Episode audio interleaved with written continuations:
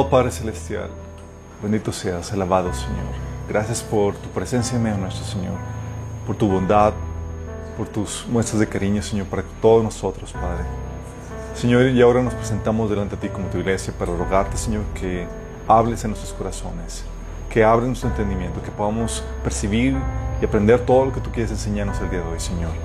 Te rogamos, Padre, que tú hables a través de mí, Señor, que curas cualquier deficiencia que pueda tener, Padre, que la palabra se pueda transmitir con claridad, con contundencia con el poder de tu Espíritu Santo, Señor, y transforme nuestras vidas para producir el fruto que tú deseas. Te lo pedimos, Señor, en el nombre de Jesús. Amén. Hoy, estamos, hoy terminamos la etapa de la iglesia. Terminamos la sesión anterior, la, la era de la iglesia, ¿se acuerdan? Y la era de la iglesia termina con el rapto. Entonces vamos yendo de, de, forma cronológica en toda la línea de tiempo que vimos al inicio. Es muy importante que entiendan eso. Entonces la era de la iglesia termina con el rapto. ¿Se imaginan una era en donde ya no va a haber más iglesias? Va a haber creyentes, pero no van a ser iglesia. ¿Estás consciente de eso? Van a ser otro tipo de creyentes. ¿Cómo que otro tipo de creyentes? Así como los santos del Antiguo Testamento que no eran iglesia, así va a ser después del rapto. ¿Sí? El rapto le da fin a la era de la iglesia. Este es de lo que habla la Biblia en Juan 14, de 2 al 3, 1 Tesalonicenses 4, del 16 al 17, 2 Tesalonicenses 1, 10. De hecho, les voy a leer los pasajes. Pero esta es la venida o el regreso al Señor cuando viene no, no por el mundo, sino por la iglesia. Es muy diferente. Y viene para que estemos con Él para siempre. Juan 14 del 2 al 3 dice, en la casa de mi padre muchas moradas hay, si no fuera, si así no fuera, yo os lo hubiera dicho. Voy pues a preparar lugar para vosotros. Y si me fuere y os prepararé el lugar, vendré otra vez y os tomaré conmigo para que donde yo estoy, vosotros también estéis. Si te das cuenta, en este pasaje está Jesús diciendo que va a haber, va a haber un regreso donde va a ser con el propósito exclusivo de recoger a los que son suyos. Esto es lo que se le llama el rapto. Esto viene en Juan 14, del 2 al 3, pero también viene en 1 Tesalonicenses 4, del 16 al 17. Dice, el Señor mismo descenderá del cielo con voz de mando, con voz de arcángel y con trompeta de Dios. Y los muertos en Cristo resucitarán primero. Luego los que estemos vivos, los que hayamos quedado, seremos arrebatados junto con ellos en las nubes para encontrarnos con el Señor en el aire y así estaremos con el Señor para siempre. Fíjate, en, esta en este regreso, en esta, en esta, eh, eh, este, es el pasaje más famoso del rapto. Y aquí te habla claramente de que va a ser un, evento donde va a venir por los creyentes. Los creyentes, los muertos en Cristo van a resucitar primero. Y los que estemos vivos, fíjate que Pablo se consideraba que iba a estar vivo. ¿eh? Los que estemos vivos vamos a ser transformados. ¿En qué? Vamos en seres gloriosos. Es lo que se llama la angel, angelicalización de los, de los creyentes. Vamos a convertirnos en seres celestiales con cuerpos glorificados. Eh, y ya no vamos a experimentar la muerte. Y dice que vamos a recibir al Señor en el aire, en las nubes, ¿sí? para estar con Él para siempre. Tal cual la referencia de Juan 14, aquí Pablo mencionándola en 1 Tesalonicenses capítulo 4. Dice que esta eh, segunda Tesalonicenses 1.10 habla de esta venida que, es cuando dice, cuando venga en aquel día para ser glorificado con su santo, eh, en sus santos y ser admirado en todos los que creyeron. Ese es, una, es un regreso para donde el, Señor se encuentra con la iglesia y donde la iglesia va a poder admirar y, adorar al Señor. No va a ser una venida para, para traer juicio al, al, mundo. Esa es, esa es la parte final. Pero esta es la bendita esperanza de la cual habla la Biblia que todo creyente debería tener. Nosotros no esperamos como creyentes al anticristo, no esperamos como creyentes que vengan las trompetas o las copas de ira, no, no, estamos como creyentes esperando la gloriosa venida, la, gloriosa manifestación de nuestro Señor. Es lo que le habla Tito 2.13. Dice, mientras aguardamos la bendita esperanza, es decir, la gloriosa venida de nuestro gran Dios y Salvador Jesucristo. Es lo que se llama la bendita esperanza, chicos. Si algo espera un creyente es este, este momento que va a ser crucial. Es la, bendita esperanza, es lo que anhelamos. De hecho, la iglesia de Tesalonicenses decía y hablaba de que, Pablo decía que anhelaban el regreso de nuestro Señor, la manifestación de Jesús. Esta manifestación, esta bendita esperanza es cuando el Señor viene por la iglesia para rescatarlo del tiempo de juicio que va a venir sobre toda la tierra. ¿Cuándo va a ser? ¿Se acuerdan que habíamos platicado en la línea de tiempo? No lo puse aquí por falta de tiempo en la, en la presentación, pero habíamos platicado que todas las festividades judías tienen un cumplimiento profético. ¿Se acuerdan? La fiesta del Penteco de la Pascua, ¿qué cumplimiento tenía? ¿Alguien se acuerda? La muerte de Jesús, expiatoria, la muerte expiatoria de Jesús, la fiesta de los panes de levadura, la obra de, de, expiación y de donde remueve el Señor nuestros pecados, donde nos purifica. La fiesta de los primeros frutos, ¿alguien se acuerda? La resurrección. La resurrección. La resurrección. Jesús resucitó el domingo y la fiesta de los primeros frutos era el primer domingo después del, de la Pascua. Y luego la fiesta de Pentecostés, que es una fiesta judía que se celebra el inicio de la iglesia. El inicio de la iglesia. Entonces, hay otra festividad que hemos platicado que muy bien podría ser cuando Jesús pudiera regresar. La fiesta del Rosh Hashanah, que es la siguiente festividad. Y esta festividad de los judíos se conoce como la festividad en donde nadie conoce el día ni la hora. ¿Por qué? Porque en esta festividad se mandan a varios testigos que están monitoreando la luna para que cuando aparezca la primera línea blanca de la luna, para cuando comienza la luna nueva, eh, es ahí cuando se comienza oficialmente Rosh Hashanah. Y a veces no se detecta y no saben cuándo, cuando comienza. Entonces, si hay un testigo que lo ve, pero otro no lo ve, no comienza oficialmente hasta que, hasta que se hayan distinguido eso por los testigos. ¿Y qué sucede? Entonces es una fiesta que se conoce como la fiesta donde nadie sabe el día ni la hora. ¿Podría venir en Rosh Hashanah? Sí, podría venir, pero puede venir en cualquier momento. No podemos asegurar con certeza que va a venir en esa festividad. Y el Señor nos enseña a esperarlo todo el tiempo. Solamente esas festividades lo que hace es que aumenta nuestra expectativa, porque sabemos que todas las festividades tienen un cumplimiento profético. Y si sabemos que ese es el patrón, obviamente al acercarse a la fiesta sabemos que va a tener un cumplimiento profético y muy bien pudiera ser ese. Pero no lo sabemos con certeza.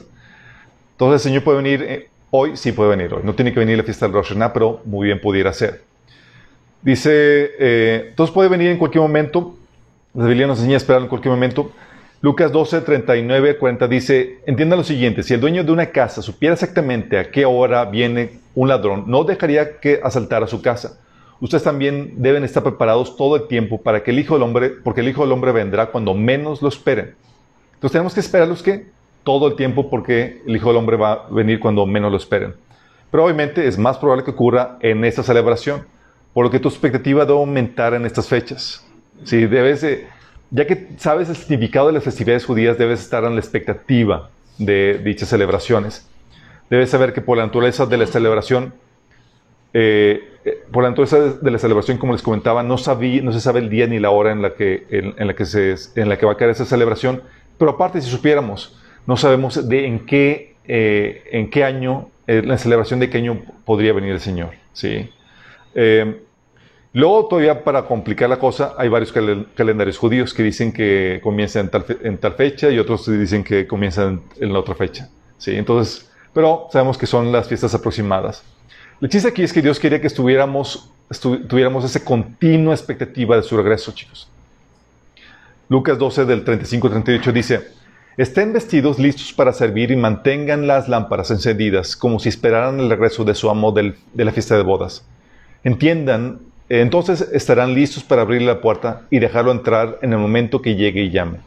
Los siervos que estén listos y a la espera de su regreso serán recompensados. ¿Los, ¿qué, ¿Qué siervos van a ser recompensados? Los que estén listos. O sea, nada más por estar listo y a la espera, mi Señor, voy a recibir con recompensa. Dice, no, es que muchas, digo, ya eh, las generaciones pasadas lo estuvieron esperando y no vino. No se van a quedar sin recompensa.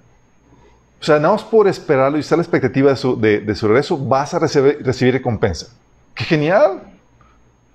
Dice, le digo la verdad, él mismo les indicará dónde sentarse, se pondrá el delantal y les servirá mientras están en la mesa y comen. Puede ser que llegue en la mitad de la noche o, durante la madrugada, pero cualquiera que sea la hora a la que llegue, recompensará a los siervos que estén preparados. Esa es la expectativa. Y esta expectativa, chicos, los cristianos primitivos, los cristianos de la primera, de la primera generación, lo tenían. Tú lees las epístolas, lees el Nuevo Testamento y ves que Pablo, por ejemplo, esperaba que el Señor eh, lo, iba a rescatar o iba a suceder el rapto mientras que estuviera vivo. la iglesia de con donde Pablo predicó acerca del fin durante tres fines de semana, esperaba con ansias la venida del Señor. Tito habla de que estábamos esperando la bendita esperanza la manifestación de Cristo. El, autor de Hebreos dice que el que ha de venir vendrá y no tardará. Pablo, este, el, apóstol Juan decía que sabía que estamos en los últimos días porque ha, habido muchos anticristos.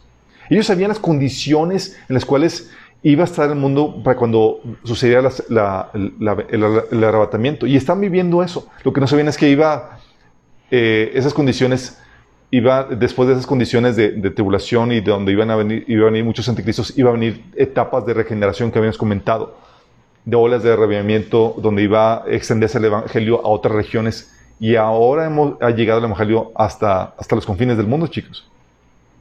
Pero ellos tenían ese, ese frenesí por la venida del Señor al punto de que se saludaban diciendo Maranata. ¿Saben qué significa? ¿Te imaginas? Era, cada saludo era un recordatorio de la venida del Señor. Así como decir hola, decía, Cristo viene. un recuerdo, eh, abusado, Cristo viene. Es como que deberíamos retomarlo, chicos. Así para los que están ahí medio letargados, eh, Cristo viene. ¿Qué, ¿Qué, ¿Por qué me lo dices? No, te estoy saludando. ¿Qué me sabes? ¿Qué me sabes? Sí, debemos tenerlo bien presentes. Y es aquí donde es algo que tenemos que entender, que será un evento inminente. Con, respecto a es que nadie sabe el día ni la hora. Es un evento sorpresa, un evento que no requiere o no tiene un requisito previo para que suceda. No es como que tenemos que esperar primero que suceda esto o aquello, porque hay mitos al respecto de la segunda venida porque confunden el rapto con el tiempo de la segunda venida. Y dicen que no puede venir el Señor porque, y un montón de cosas. ¿Quién lo ha escuchado? Es que tiene que venir primero un gran avivamiento. ¿Quién lo ha escuchado? Es que nos prometieron que venir un gran, gran avivamiento. ¿Y dónde viene la Biblia? La verdad es que sí va a haber un gran avivamiento, chicos, y ya les he platicado eso. Pero en este avivamiento tú no quieres estar. Ay, hermano, ¿por qué lo dice? Tú no quieres estar porque ese avivamiento sucede después del rapto. Apocalipsis capítulo 7 menciona que se van a convertir millones y millones de personas, una multitud incontable de toda tribu, lengua y nación, pero todos ellos van a morir por causa de Cristo.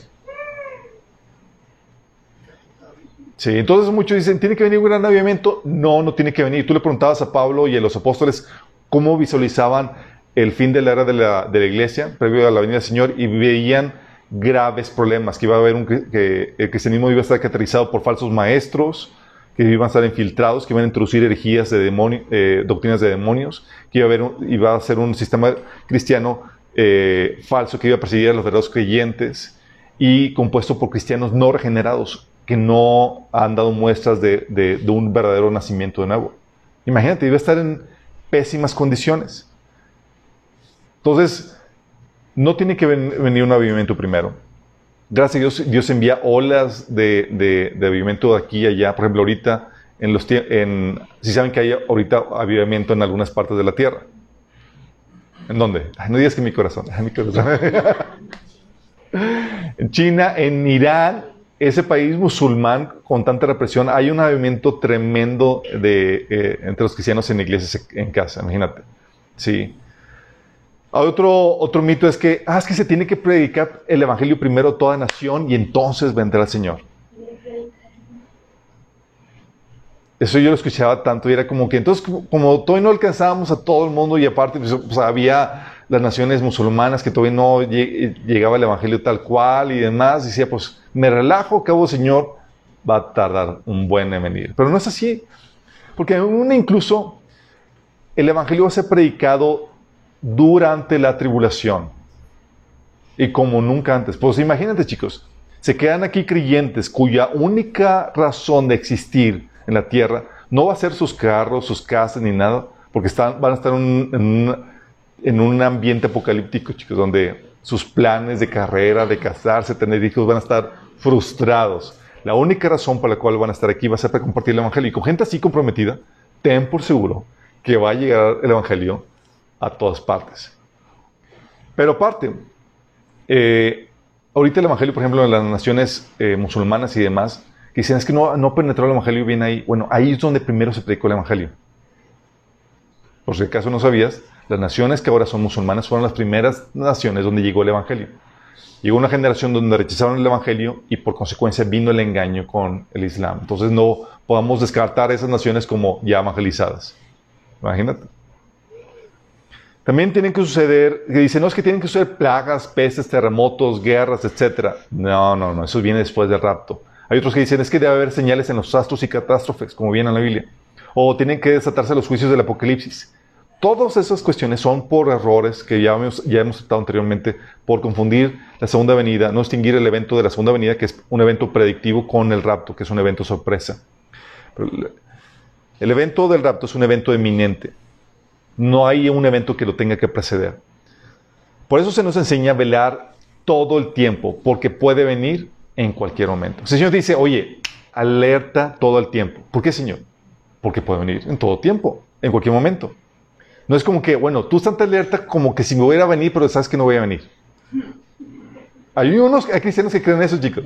O sea, hoy está mero final, pero tú estás como que alerta como si fuera a venir. Marcos 13, 35 36 dice, por lo tanto manténganse despiertos, porque no saben cuándo volverá el dueño de la casa, si al atardecer o a la medianoche, o al canto del gallo o al amanecer, no sea que venga de repente y los encuentre dormidos. Entonces, ¿qué te dice? Manténganse despiertos. Dice también Mateo 24, del 42 al 44. Por lo tanto, manténganse despiertos porque no saben qué día vendrá su Señor. Pero entiendan esto. Si un dueño de casa supiera a qué horas de la noche va a llegar el ladrón, se mantendría despierto para no dejarlo forzar la entrada. Por eso también ustedes deben de estar preparados, porque el Hijo del Hombre vendrá cuando menos lo esperen. Eso que te pone la analogía de que, oye, va a, venir un ladrón y no sabes a qué hora va a llegar. Tú tienes que estar alerta, velando, porque puede llegar en cualquier momento. Y es aquí donde la enseñanza de Jesús es muy clara, es estate alerta. Porque el Hijo vendrá, el Hijo del Hombre vendrá cuando menos lo esperes. Sí. Lucas 12, del, 34, al, del 35 al 40 dice, manténganse listos con la ropa bien ajustada y la luz encendida. Pórtense como siervos que esperan que regrese su señor de un banquete de bodas, para abrirle la puerta tan pronto como él llegue y toque. Dichosos los siervos a quienes su señor encuentre pendientes, eh, encuentre, encuentre pendientes de su llegada. Créanme que se ajustará la ropa, hará que los siervos se sienten a la mesa y él mismo se pondrá a servirles. Sí, dichosos aquellos siervos a quienes su señor encuentre preparados, aunque llegue la medianoche o de madrugada.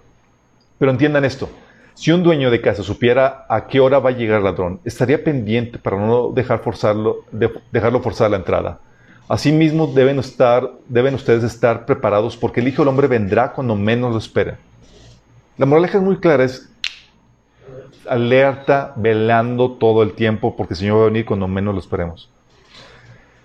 Muy bien, dices, oye, hay gente que, confunde esto y es algo que hemos lo hemos platicado porque dicen, oye, es que parece que se contradice con Mateo 24 del 4 al 30. Porque lees ese pasaje y te habla todas las señales que ya hemos platicado. Dice, muchos vendrán a mi nombre afirmarán que yo soy el Mesías. Oirán de guerras, amenazas de guerra, se levantará nación contra nación, reino contra reino, habrá pestes, hambres, terremotos en diferentes lugares. Los entregarán para que los persigan y los maten y los odiarán todas las naciones por causa de mi nombre. Surgirá un gran número de falsos profetas que engañarán a muchos. Habrá tanta maldad que el amor de muchos se enfriará. Se predicará la buena noticia del reino por todo el mundo. Verán eh, lo que habló el profeta eh, Daniel, el objeto sacrílego que causa profanación en el lugar, de pie en el lugar santo. Habrá una angustia, habrá más angustia que en cualquier otro momento desde el principio del mundo y jamás habrá una angustia tan grande. Y dices, oye, pues son puras señales que preceden el regreso del Señor. Tú lees eso y dices, pues, no, no lo tengo que esperar. Lo dice, inmediatamente después de la angustia de esos días, el sol se oscurecerá, la luna no dará luz, las estrellas caerán del cielo y los poderes de los cielos serán sacudidos. Entonces por fin aparecerá en, en el cielo la señal del Hijo del Hombre que viene y habrá un profundo lamento entre todos los pueblos de la tierra. Verán al Hijo del Hombre venir en las nubes del cielo con poder y gran gloria. Dice, oye, después de todos esos eventos, entonces aparece el Hijo del Hombre. Entonces, oye, no, entonces no tengo que esperarlo.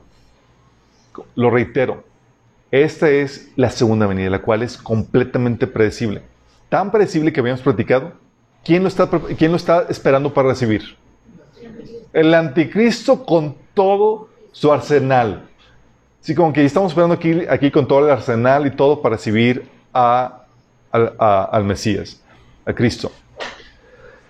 Por eso, cuando tú lees ese pasaje, eso lo habíamos platicado en, en el, cuando vimos el preterismo, futurismo, pareciera contradecirse hacia el final de ese pasaje del capítulo 24 de Mateo, porque dice, después de decirte que cuando venía el, el Hijo del Hombre, dice que va a ser después de todas esas señales y demás, pero luego en el versículo 36 dice, pero en cuanto al día y la hora nadie lo sabe, ni siquiera los ángeles en el cielo, ni el, ni el Hijo, sino solo el Padre. La venida del Hijo del Hombre será como en los tiempos de Noé, porque en los días antes del diluvio comían, bebían y se casaban y daban el casamiento hasta el día en que Noé entró en, en el arca y no supieron nada de lo que sucedería hasta que llegó el diluvio y se los llevó todos. Así será en la venida del Hijo del Hombre. Estarán dos hombres en el campo, uno será llevado y el otro será dejado. Dos mujeres estarán moliendo, una será llevada y la otra dejada. Y parece contradicirse porque dices, oye, espero, Señor, con claras señales de que van, lo, que, van a ir después de esas señales, después de los falsos, falsos profetas, falsos cristos, hambres, pestes, guerras, el objeto sacrílego, la gran tribulación, el sol se apaga, eh, los astros se apagan y entonces aparece el Hijo del Hombre. Entonces no tengo, tú dirías, no, tengo que esperar, Señor, sino hasta después de esos eventos. Pero no. El Señor dice, eh, y es una, aquí te lo está hablando como en código, te dice, eh, pero tienes que esperarlo en cualquier momento, porque en cualquier momento va a venir. Seguramente los discípulos no sabían a qué se estaba refiriendo, porque pareciera que se contradice el Señor. Y se contradeciría si creyéramos que está hablando de un mismo evento, pero sabemos que está hablando de dos eventos. En los versículos del, 36 al 41 está hablando del, rapto, que es sorpresa, y en los versículos anteriores está hablando de la segunda venida, la cual es predictiva. Entonces le estaba diciendo a los, apóstoles prácticamente, hey, así va a ser cuando el Señor venga. Pero los discípulos están diciendo, hey, pero tú alerta, porque tú como creyente debes estar alerta porque puede venir en cualquier momento. Y es un evento sorpresa. Sí. De hecho, la inminencia, la inminencia se ve a lo largo del Nuevo Testamento. La concepción de la inminencia llevaba a Pablo a creer que él sería raptado también. Eso lo ves en 1 Tesalonicenses 4, 16, 17, 2 Tesalonicenses 2, 1 Corintios 15, 51. Pablo creía que él iba a estar vivo, chicos. Y dicen, nada, Pablo se equivocó. De hecho, mucha la crítica de muchos teólogos eh, liberales y demás dicen, Pablo se equivocó de la segunda venida, él estaba esperándolo. Y se equivocó por un margen de más de dos mil años. y dices, o se equivocó, o o no se equivocó porque él sabía lo que realmente estaba pasando. Él sabía que el Señor podía venir en cualquier momento. Y él sabía que debía esperarlo, tal como el Señor le ordenó que hiciéramos. Porque a ti y a mí, aunque sabemos que el Señor puede demorar, se nos ordena esperarlo todo el tiempo. Y Pablo estaba siendo fiel a esas enseñanzas. Y como sabía que era un evento inminente, sabía que podía venir el Señor en cualquier momento. Sí, por eso la expectativa que eh, continua de la iglesia. En Hebreos 10, 25, por ejemplo, el autor de Hebreos dice, tanto más cuando veis que aquel día se acerca. Pero ellos ya veían en el horizonte la venida del Señor, chicos. Veían, desearían los, los eventos y decían, Estoy, estamos por ver al Señor. Y dices, oye, ¿se equivocaron? No, porque hay una serie de, eventos y acontecimientos que nos ayudan a discernir la víspera Señor. Y esos eventos ahorita los estamos volviendo a vivir, pero aún con mayor claridad y más con las tecnologías que estamos viendo que sabemos que son el cumplimiento profético de lo que va a suceder durante el tiempo de tribulación. De hecho, si sabías que, de acuerdo al pasaje de Mateo 24, del 45 al 50, el mal siervo es el que piensa que su amo va a demorar. No, el Señor todavía tarda en venir. Mal siervo. Fíjate lo que dice. Un sirviente fiel y sensato es aquel a quien el amo puede darle la responsabilidad de dirigir a los demás sirvientes y alimentarlos. Si el amo regresa y encuentra que el sirviente ha hecho un buen trabajo, habrá una recompensa. Les digo la verdad, el amo pondrá a ese sirviente a cargo de todo lo que posee. Pero ¿qué tal si el sirviente es malo y piensa, mi amo no regresará por un tiempo? ¿Qué piensa, ¿Qué piensa el mal siervo? mi amo no regresará por un buen tiempo. Uh. Y comienza entonces a golpear a, otros siervos, a, a parrandear y a, emborracharse. Fíjate lo que hace la expectativa de que la venida del Señor va a demorar. Por eso dice Pablo que el que tiene esa esperanza se santifica a sí mismo. Porque la expectativa del Señor lo que hace es que te lleva a santificarte porque no quieres que tu Señor te encuentre con las manos en la masa. ¡Qué oso! ¿Te imaginas? en la masa pecaminosa la masa llena de levadura. Dice, el amo regresará inesperadamente sin previo aviso, cortará al sirviente en pedazos y le asignará un lugar con los hipócritas. En ese lugar habrá llanto y rechinar dientes. Todo va a ser un evento... Acuérdenme que tengo una presentación, chicos. Va a ser un evento inesperado. Dice la Biblia que será todo como siempre. ¿Cómo es todo como, siempre, chicos? En hasta hablando que no va a haber gran variación de lo que la humanidad ha experimentado a lo largo de toda la historia. Sí, a lo largo de toda la historia hemos experimentado tiempos de guerra, rumores de guerra, crisis económicas, pero todo sobrellevable, chicos. Nada a la magnitud de lo que la Biblia menciona que va a suceder durante el tiempo de Apocalipsis, durante el tiempo de la tribulación. Entonces, cuando habla de que va a ser todo como siempre habla, sí, con las crisis normales, con las problemáticas normales y demás, pero no como la situación apocalíptica donde la gente va a estar en un nivel de supervivencia. Dice Lucas 17, del 22 al 37, escucha. Entonces dijo a sus discípulos, se acerca el tiempo en que desearán ver el día en que el Hijo del Hombre regrese, pero no lo verán. Algunos les dirán, miren, ahí está el Hijo del Hombre, o aquí está, pero no lo, sigan. Pues así como el relámpago destella e ilumina el cielo de un extremo a otro, así será el día cuando venga el Hijo del Hombre. Pero primero el Hijo del Hombre tiene que sufrir terriblemente y ser rechazado por esta generación. Cuando el Hijo del Hombre regrese, será como en los días de Noé. Escucha, como en los días de Noé, chicos. En esos días la gente disfrutaba de banquetes, fiestas y casamientos hasta el momento en que Noé entró en el barco y llegó el diluvio y los destruyó a todos. La gente decía, es que el Señor no puede venir con esta pandemia porque la gente ya no está celebrando. No. ¿Cuántos no han visto carnes asadas, fiestas y demás, chicos? y aún más porque no puedan aguantar el encierro. Dice, el mundo será como en los días de Lot, cuando las personas se ocupaban de sus quehaceres diarios, comían, bebían, compraban y vendían, cultivaban y edificaban, hasta la mañana que Lot salió de Sodoma. Entonces llovió del cielo fuego y azufre ardiente y destruyó a todos. Sí, será todo como siempre hasta el día en que se manifieste el Hijo del Hombre. ¿Estás dándote cuenta? ¿Será qué? Todo como siempre. Ese día la persona que esté en el azotea no baja a la casa para empacar. La persona que esté en el campo no regresa a su casa. Recuerden lo que pasó a la esposa de Lot. Si se aferran a su vida, la perderán. Pero si dejan de aferrarse a su vida, la salvarán. Esa noche dos personas estarán durmiendo en una misma cama. Una será llevada y la otra dejada. ¿De qué está hablando? Del rapto. Dos mujeres estarán moliendo harina juntas en el molino, una será llevada y la otra dejada. Y respondiendo le dijeron, ¿dónde, Señor? Y él les dijo, donde estuviera el cuerpo, ahí se juntarán también las águilas. Por eso la Biblia menciona que será como ladrón en la noche para el mundo, chicos. Va a ser un evento inesperado. Será todo para siempre hasta que ¡pum! suceda el rapto. Dice 1 Tesalonicenses 5 del 1 al 3. Ahora bien, hermanos, ustedes no necesitan que nadie les escriba acerca de los tiempos y fechas porque ya saben que el día del Señor llegará como ladrón en la noche. Cuando estén diciendo paz y seguridad, vendrá de improviso sobre ellos la destrucción, como le llega a la mujer encinta los dolores de parto. De ninguna manera podrán escapar.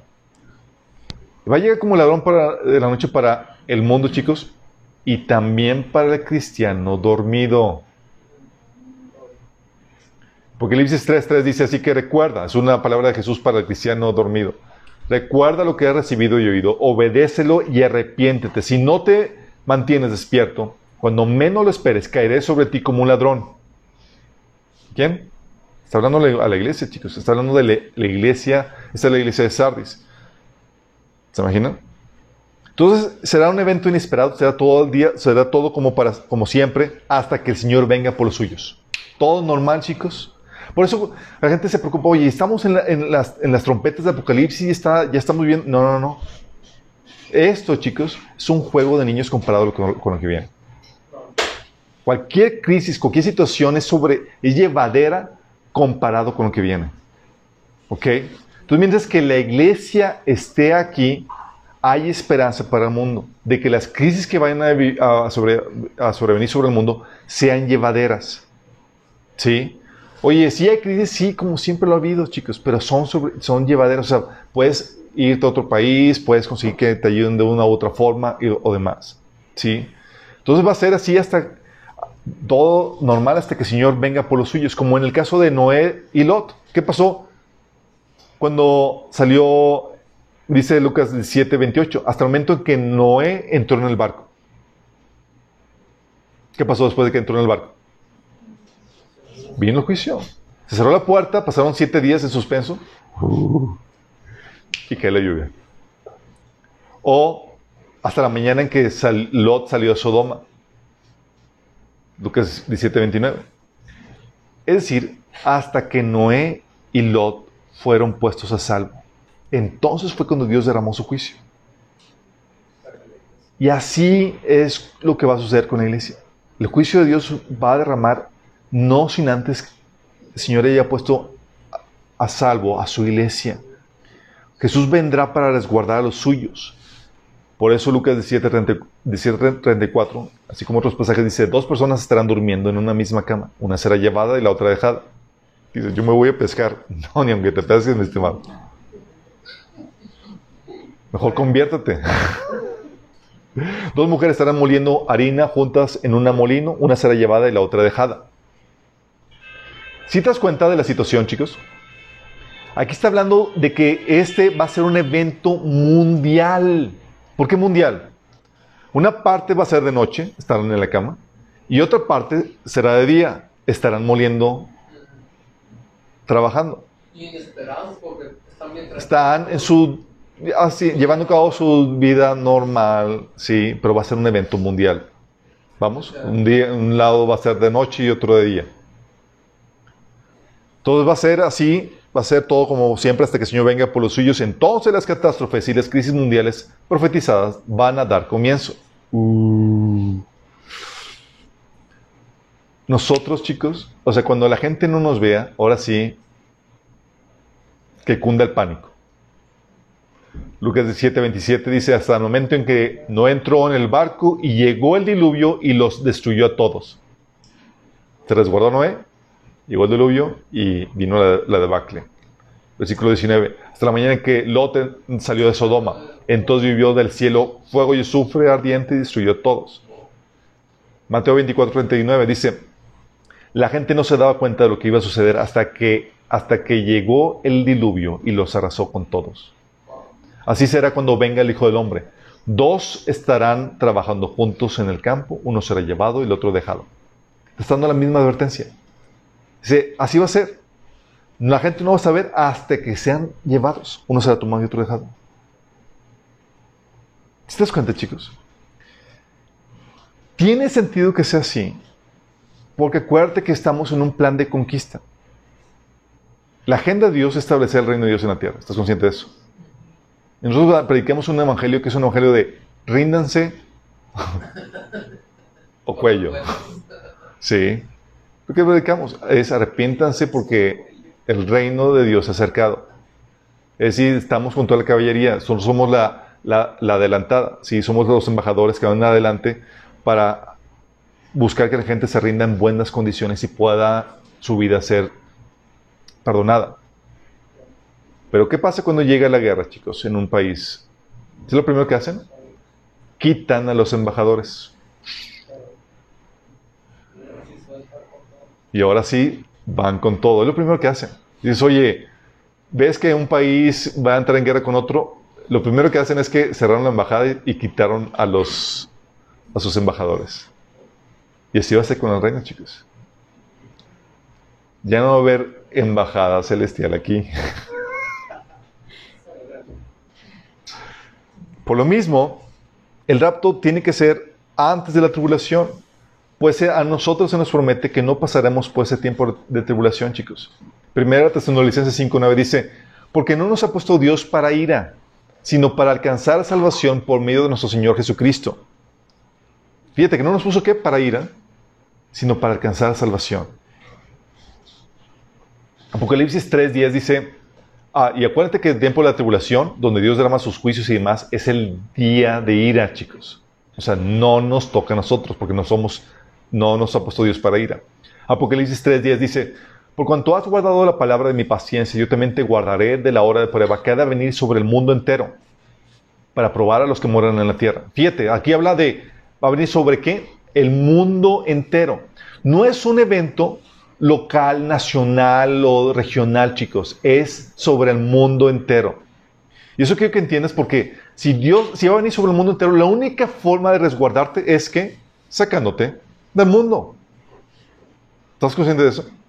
Dice, ¿dónde me resguardo? Y aún no están con sus bunkers y sus, y sus eh, con preppers aquí ya preparando sus, sus lugares subterráneos y toda la cosa. Miren chicos, no hay búnker que resista las crisis del apocalipsis.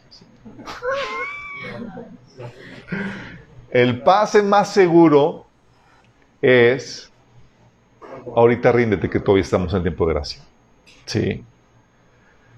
De hecho, ah, Isaías 26 es una referencia del 19 al, 21, es una referencia del rapto en el Antiguo Testamento. Fíjate lo que dice.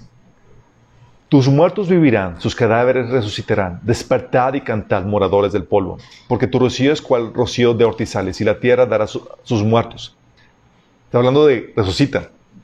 Anda, pueblo mío, entra en tus aposentos, cierra tras de ti tus puertas, escóndete un poquito por un, por un momento, en tanto pasa la indignación. Porque aquí que Jehová sale de, de su lugar para castigar al, al morador de la tierra por su maldad contra él y la tierra descubrirá la sangre derramada sobre ella y no encubrirá ya más sus muertos. ¿Estás consciente? Está diciendo, hey, escóndete un, poquito por un tiempo en tanto pasa la indignación. O sea, habla de la resurrección y esconder a su pueblo. Heavy, ¿no? Sofonías 2.3 dice, buscad a Jehová todos los humildes de la tierra, los que pusisteis por obra su juicio. Buscad justicia, buscad mansedumbre. Quizá seréis guardados en el día del enojo de Jehová. Y todo lo que quieres, chicos, es escapar el enojo de Dios.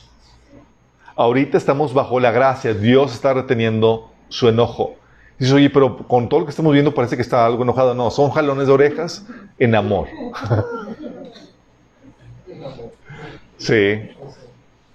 Salmos 27.5 dice, porque Él me esconderá en su tabernáculo en el día del mal, me ocultará en lo reservado de su morada, sobre una roca me pondrá en alto. ¿Estás consciente? Está hablando de referencias a cómo Dios te resguarda de ese tiempo de crisis. Y será este, este, eh, y eso tiene que ser antes de la manifestación del anticristo, chicos. Antes de la manifestación del anticristo. Segunda Tesalonicenses 2, del 6 al 9 dice, y ustedes saben qué es lo que lo detiene. Está hablando del anticristo. Pues solo, se puede dar, solo puede darse a conocer cuando le llegue su momento pues esa anarquía ya está en marcha en forma secreta y permanecerá secreta hasta que el que la detiene se quite de en medio.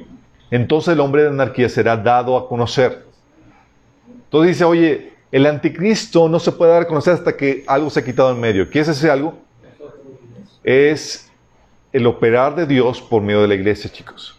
Si el día, Señor eh, y fíjate cómo al inicio de, ese capítulo te dice, el día del Señor no viene sin que antes venga la apostasía y se manifieste el hombre de energía. Tú ya sabes que es el día del Señor, no es el rapto. Son tiempo de juicio. El tiempo de juicio comienza con el, anticristo primero, chicos. ¿Va? El día del Señor, acuérdate, el día del Señor es el día de venganza, el día de ira. Que va en aumento con sus juicios hasta que culmina con el regreso del Señor. ¿Va? Pero dice, entonces el día del Señor no viene sin que antes venga la apostasía y se manifieste el hombre de anarquía, el anticristo. Pero el hombre de anarquía no puede venir sin que antes se ha quitado del medio la iglesia. ¿Sentido? Entonces para la iglesia ah, desaparece, la anarquía y el hijo eh, y el anticristo eh, se manifiestan y con ello comienza todos los juicios del Apocalipsis, desde el capítulo 6 hasta el 19. De hecho, tú ves que de los, del capítulo 6 en adelante, chicos, la iglesia ya no está en la tierra, está en el cielo. Tú lees Apocalipsis y ves que la iglesia ya está en el cielo, representada en los 24 ancianos. ¿Te acuerdas que hemos ya desmenuzado quiénes eran los 24 ancianos? los veo con queda. Acuérdense, chicos, se sientan en tronos. ¿Quién, ¿A quién se le prometió sentarse en tronos? Usan coronas. ¿A quién se le prometió coronas? Vestiduras blancas. ¿A quién se le prometió vestiduras blancas? Somos la iglesia, chicos. Y luego aparte cantan, nos ha redimido toda tribu, lengua y nación. ¿Quiénes son los redimidos? La iglesia. Si tienes dudas, ok, ya está. Están los 24 ancianos, o sea, la iglesia representa a los 24 ancianos en el cielo cuando se rompe el primer sello, que es el sello del anticristo, chicos. Dice Apocalipsis 6, del 1 al 2. Vi cuando el cordero rompió el primero de los siete sellos y oí a uno de los cuatro seres vivientes que gritaba con voz de trueno, ven. Miré y apareció un caballo blanco. El jinete llevaba un arco y se le dio una corona y salió como vencedor para seguir venciendo. Aquí dicen, ¿es Jesús? No, no es Jesús, chicos. Jesús es el que está rompiendo los sellos. No es como que aquí los dos eh, al mismo tiempo. Y aparte va cabalgando con mala compañía. No, no, Jesús es, el, jinete del, capítulo 19. Este jinete blanco es un falso Cristo, es el anticristo. Es una copia, exactamente. Y la iglesia, los 24 ancianos están ahí en el cielo y Jesús está rompiendo los sellos que, eh, que da partida da lugar para que parezca el anticristo. Entonces será antes de la manifestación del anticristo. Y sin embargo, chicos, aquí en el sin embargo, ¿listos? El sistema mundial del anticristo debe estar listo para devorar la iglesia. Pero ella escapa antes de que eso suceda. Justo antes, estamos sintiendo que el agua va subiendo, va subiendo, y tú sí, tú como que risa nerviosa. confío en el Señor, confío en el Señor. El Señor va a venir antes. Yo viene el rato, yo viene el rato.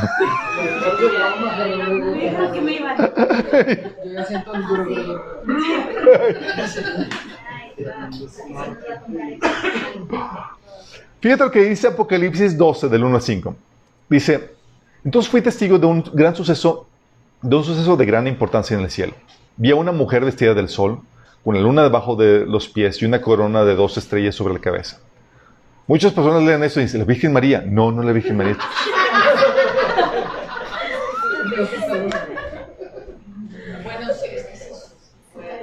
Está embarazada, chicos. No, no, la Virgen María. Cuando hablas de esto, es una referencia de, este, de los sueños de Jacob, ¿se acuerdan las dos estrellas y demás? Es Israel. Esta mujer es Israel. ¿Dónde viene el Mesías? Del pueblo de Israel. ¿Sí? Estaba embarazada y gritaba a causa de los dolores de parto y de la agonía de, de dar a luz. Luego fui testigo de otro suceso importante en el cielo. Vi a un gran dragón rojo con siete cabezas y diez cuernos y una corona en cada cabeza con la cola arrastró la tercera parte de las estrellas en, el cielo y las arrojó en la tierra. Este dragón, menciona más adelante, es Satanás, y no solamente Satanás, el sistema del anticristo, con todo su gobierno y demás, y la gente que lo, que lo integra. Si cuando la mujer estaba a punto de dar a luz, fíjate la escena, está la mujer a punto de dar a luz, chicos. El dragón se paró delante de ella, listo para devorar al bebé en cuanto naciera ella dio a luz a un hijo que gobernará a todas las naciones con vara de hierro. El dragón, al dragón le arrebataron al hijo y lo llevaron hasta Dios y su trono. Yo cuando leía esto, es algo que he comentado, decía, oye, estamos hablando asuntos proféticos y parece que abrieron un paréntesis para recordar la Navidad.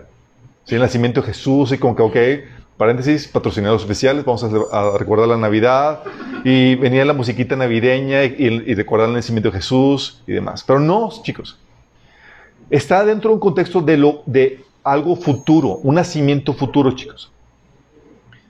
Sabemos que, ¿quién es el varón que va a gobernar a, las naciones con vara de hierro? Jesús. ¿Y? La iglesia. La Biblia nos enseña en 1 Corintios 12, versículo 12 y 27, que Cristo no es uno, sino un cuerpo. Escucha, Cristo no es uno, sino muchos. Cristo tiene un cuerpo. Dice, porque así como el cuerpo es, un, eh, es uno y tiene muchos miembros, pero todos los miembros, todos los miembros del cuerpo, siendo muchos, son un solo cuerpo, así también Cristo. Versículo 27. Ahora bien, ustedes son el cuerpo de Cristo y cada uno es miembro de ese cuerpo. ¿Por qué crees que a ti se te prometió que ibas a reinar con Cristo y ibas a reinar las naciones con barra de hierro también? ¿Por qué crees? Y ves esta escena, chicos, y dices, ok, la mujer es el pueblo de Israel. El dragón es Satanás y el sistema del anticristo, el sistema de gobierno y valores y todo lo que el enemigo utiliza para en contra de Dios. Y este varón, chicos, es Cristo y la iglesia. ¿Y qué crees, chicos? La iglesia todavía no termina de nacer. ¿Por qué? Porque todavía no se convierte el último miembro del, que va a formar parte de la iglesia. Y como un nacimiento natural, ¿qué nace primero cuando hay un nacimiento natural? La cabeza. Estamos esperando que nazca el dedo chiquito, chicos.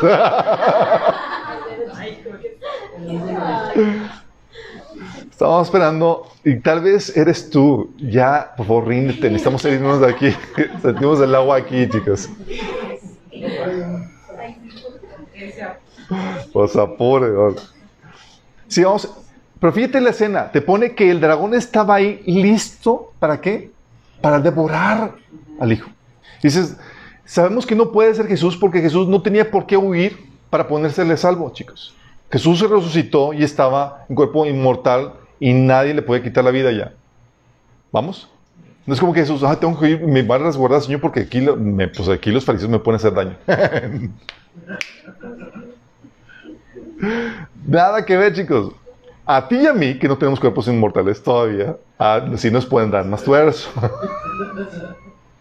¿Vamos? A nosotros sí nos tienen que poner a salvo. ¿Vamos? Entonces, aquí te pone la escena de que, te lo leer, dice, cuando la mujer estaba a punto de dar a luz, el dragón se paró delante de ella, listo para devorar al bebé en cuanto naciera. Estaba listo. Y sientes que ya están las leyes y el sistema así para poder levantarse en contra de los cristianos en cualquier momento, chicos. ¿Ya sienten pasos en la azotea? ¿O soy el único paranoico aquí? Dice, al dragón le arrebataron al hijo y lo llevaron hasta Dios y su trono. ¿Vamos? O sea, Señor nos va a arrebatar, chicos, nos va a, poner, nos va a resguardar, chicos. El enemigo nos oye, quiere destruirnos, quiere destruir la iglesia, pero nos va, Señor, a poner eh, a salvo. Entonces, te da una, esta, por esta imagen, chicos, dices, oye, por eso nosotros sí podemos discernir la víspera de su regreso, chicos. A ver, ¿es inminente? Sí. Pero podemos discernir la víspera de su regreso. No sabemos el día y la hora, pero sí podemos ser, ya estamos por vivirlo. Es como el parto, chicos. Cuando es parto natural, yo sé que ya escasean esos, tipos de, de nacimientos. Cuando es parto natural, tú ya sabes que se acerca la fecha ya estamos en víspera de que nazca el bebé, pero no sabes el día exacto cuando va a nacer. ¿Estás consciente? Estás a la espera. Lo mismo pasa con nosotros. Fíjate lo que dice Lucas 21 del 28 al 31. Cuando comiencen a suceder estas cosas, cobren ánimo, levanten la cabeza porque se acerca su redención. Jesús también les propuso esta comparación. Fíjense en la higuera y en los demás árboles. Cuando brotan las hojas, ustedes pueden ver por sí mismos y saber que el verano se acerca. Igualmente, cuando vean que suceden estas cosas, sepan que el reino de Dios está cerca. Entonces nos habla de que cuando comiencen a suceder estas cosas, debemos de cobrar ánimo y levantar nuestra cabeza porque nuestra redención está cerca. ¿Por qué levantar nuestra cabeza? Porque sabemos que el Señor va a venir por nosotros del cielo, chicos. Pero fíjate los detalles de lo que Jesús está diciendo. Cuando comiencen a ver esas cosas. Es decir, nos toca verse, chicos, cosas que sabemos que van a darse durante la tribulación. Señor da en ese pasaje cosas que suceden durante la tribulación y demás, y decimos, oye, pues ya estamos empezando a ver cosas que en teoría van a manifestarse completamente cuando ya no estemos. Y ya, las ya las estamos empezando a ver. ¿Es para temer? No, es para que voltees al cielo porque sabes que el Señor va a venir. Dice 1 Juan 2, 18. También Juan discerniendo el apóstol. Dice, queridos hijos, llegó la última hora. Ustedes han oído que el anticristo viene, ya han surgido muchos anticristos. Por eso sabemos que la última hora ha llegado. Él estaba viviendo un, escenario en donde sabía que el anticristo iba a venir, pero sabía que lo precedían montones de anticristos que preparan el camino para él. Nosotros estamos viviendo el mismo escenario, chicos, con un montón de personajes que están avanzando en una agenda anticristiana, anticristos. Sí, preparando el camino para el surgimiento del, del, anticristo. Por eso, como podemos discernir, cuando, como se nos da la capacidad de discernir los tiempos de su, de su regreso, a nosotros, aunque es inminente, no nos pesca como ladrón en la noche. ¿Sí sabías eso? A nosotros no, chicos. Dice 1 Tesalonicenses 5 del 4 al 6. Pero ustedes, amados hermanos, no están a oscuras acerca de estos temas y no serán sorprendidos cuando el día del Señor venga como un ladrón. ¿What? ¿A quién no va a venir, no, no les va a sorprender como ladrón? A esos cristianos que no están en ignorancia en cuanto a estos temas. Oye, si estoy ignorante, sí, te va a pescar seguramente como ladrón. Pues no sabes qué onda. Sí. Dice, Vuelvo a leer, pero ustedes, amados hermanos, no están a oscuras acerca de estos temas y no serán sorprendidos cuando el día del Señor venga como un ladrón. Pues todos ustedes son hijos de la luz y del día. No pertenecemos a la oscuridad y a la noche. Así que manténganse en guardia, no dormidos como los demás. Estén alertas y lúcidos. De hecho, ¿se acuerdan la amenaza que, Jesús le dio a la iglesia de Sardis? Le dijo, así que recuerda lo que has oído, recibido y oído, obedécelo y arrepiéntete. Si no te mantienes despierto, cuando menos lo esperes, caeré sobre ti como un ladrón. Entonces, si no me mantengo despierto, me va a venir sobre mí como ladrón. Y si me mantengo despierto, ah, pues no. Si te mantienes despierto, no te va a caer el rapto como ladrón. ¿Vamos? Qué genial, ¿no, chicos? O sea que podemos, si conocemos esos temas, sabemos qué esperar y saber en qué víspera estamos. Y podemos ver y estamos en la víspera del regreso del Señor. Qué emocionante. Sí, digo, discerniéramos eso o no, sabemos que tenemos que esperar al Señor en todo el tiempo, porque el Señor puede venir en cualquier momento. ¿Cómo va a venir el Señor? ¿Cómo será? El rapto. Ok, primero tienes que estar consciente de que el rapto, Jesús, no va a venir solo. Bueno, primero va a venir por nosotros, no por el mundo. ¿Ok? Porque estamos con Él para siempre. No va a venir solo. Ángeles lo van a acompañar, chicos. Vienen multitudes. Dice 1 Tesalonicenses 4:16. El Señor mismo descenderá con, eh, del cielo con voz de mando, con voz de arcángel. No su voz, chicos. Va a haber arcángeles acompañando a los que van a estar haciendo, pues gritando y, con trompeta de, y con trompeta de Dios. ¿Sí? Marcos 8:38 dice, si alguien se avergüenza de mí y de mis palabras en medio de esta generación adúltera y pecadora, también el Hijo del Hombre se avergonzará de él cuando venga en la gloria de su Padre con los santos ángeles. Mateo 16, 27 dice, porque el Hijo del Hombre ha de venir en la gloria de su Padre con sus ángeles y entonces recompensar a cada uno, a cada persona según lo que haya hecho. Fíjate que esta es una venida para recompensar a los santos, es para el rapto. Eso hay que aclarar porque cuando, porque a los creyentes glorificados también se les llama ángeles en la Biblia, chicos. Sí. A los creyentes glorificados en la Biblia también se, nos llama, se les llama ángeles. Porque Jesús dijo que seríamos como ángeles. ¿Sale? Segunda de Tesalonicenses 1 del 7 al 8. ¿Te acuerdas que en la Biblia a quién se le llamaba hijos de Dios? Ángeles, ángeles. ¿Y a ti a ti se nos dio la potestad de ser hechos? Hijos de Dios. Ándale. Todavía no eres ángel, pero para allá vamos. Una como ángel, exactamente. Así es. Así es. Dice 2 Tesalonicenses 1 del 7 al 8. Y Dios les brindará descanso a ustedes que están siendo perseguidos y también a nosotros cuando el Señor Jesús aparezca desde el cielo. Él vendrá con sus ángeles poderosos. Fíjate que está hablando de una venida para los creyentes cuando nos va a dar descanso a nosotros. Y dice que va a venir con quién? Con sus ángeles poderosos. En llamas de fuego y traerá juicio sobre los que no conocen a Dios y sobre los que se niegan a obedecer la buena noticia de nuestro Señor Jesús. Ok, todo va a venir acompañado, chicos. ¿Ya se, ya se imaginaron la, la, cena? Ok, también cuando venga el Señor, aquí estamos analizando cómo va a ser ese día, chicos, para que, no, para que estén. Va a haber nubes en el cielo. Entonces, si está despejado...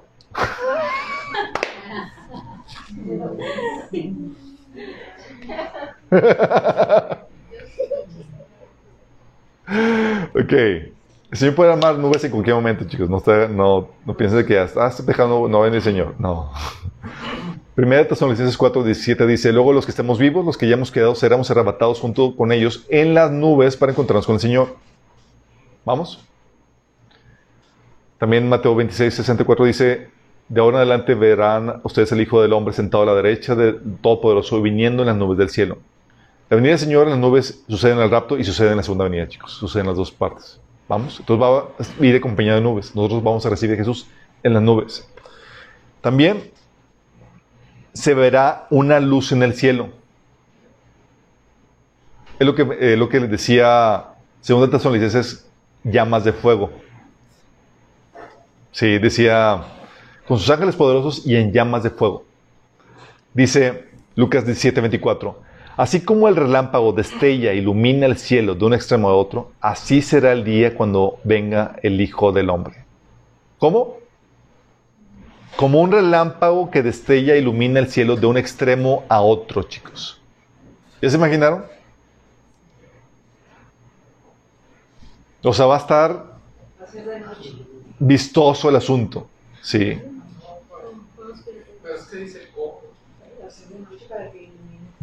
Como, como relámpago porque no va a ser relámpago, chicos. Pero va a ser, va a haber una luz que ilumina el cielo de un extremo al otro.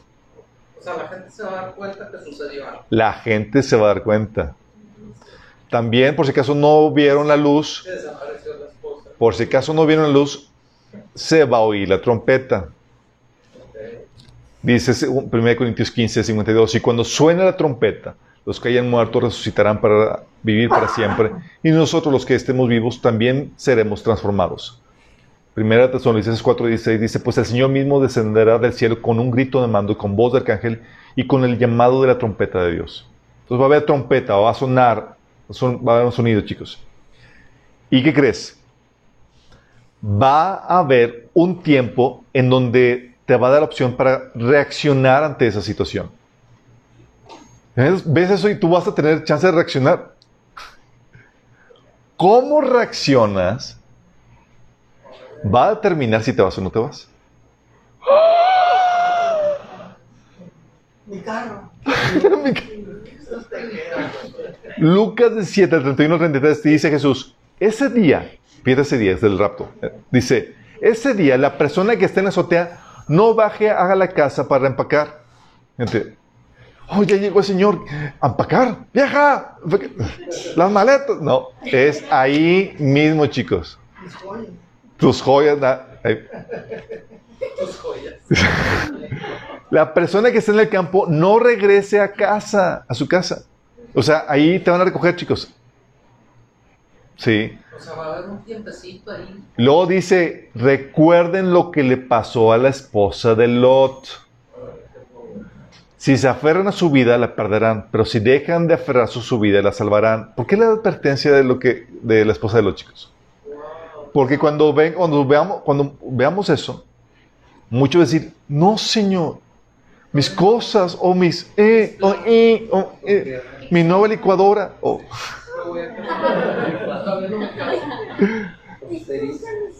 ¿Qué es lo que sucede, chicos? ¿Te acuerdas qué pasó con la, con la esposa de Lot? Volteó y se convirtió en celero. ¿Se acuerdan?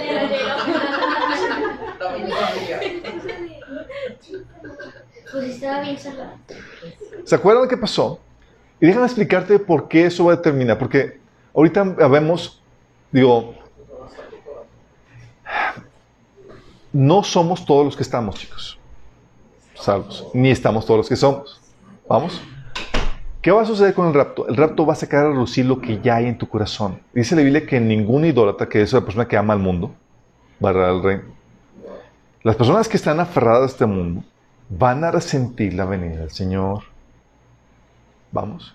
Y van a reaccionar como la esposa de Lot. Por eso Jesús estaba dando esta advertencia. Mientras llegue al Señor y tú reaccionas mal, mis cosas y demás, tú vas a salir, va a salir a lucir lo que siempre estuvo en tu corazón, va a salir a lucir que no amaste al Señor más que el mundo y está resentido de que te quieren sacar de este mundo. Pero hoy vemos otros que ya queremos que nos saque el Señor de este mundo. Por eso la destrucción de Pablo era que no te aferres a este mundo. Si disfrutas como si no disfrutaras, si lloras como si no lloraras, si estás involucrado en las cosas de este mundo como si no estuvieras. Porque este mundo va a pasar. ¿Vamos? Entonces va a haber tiempo para reaccionar, imagínate eso. A los que estén despiertos, porque a uno les va a tocar dormidos.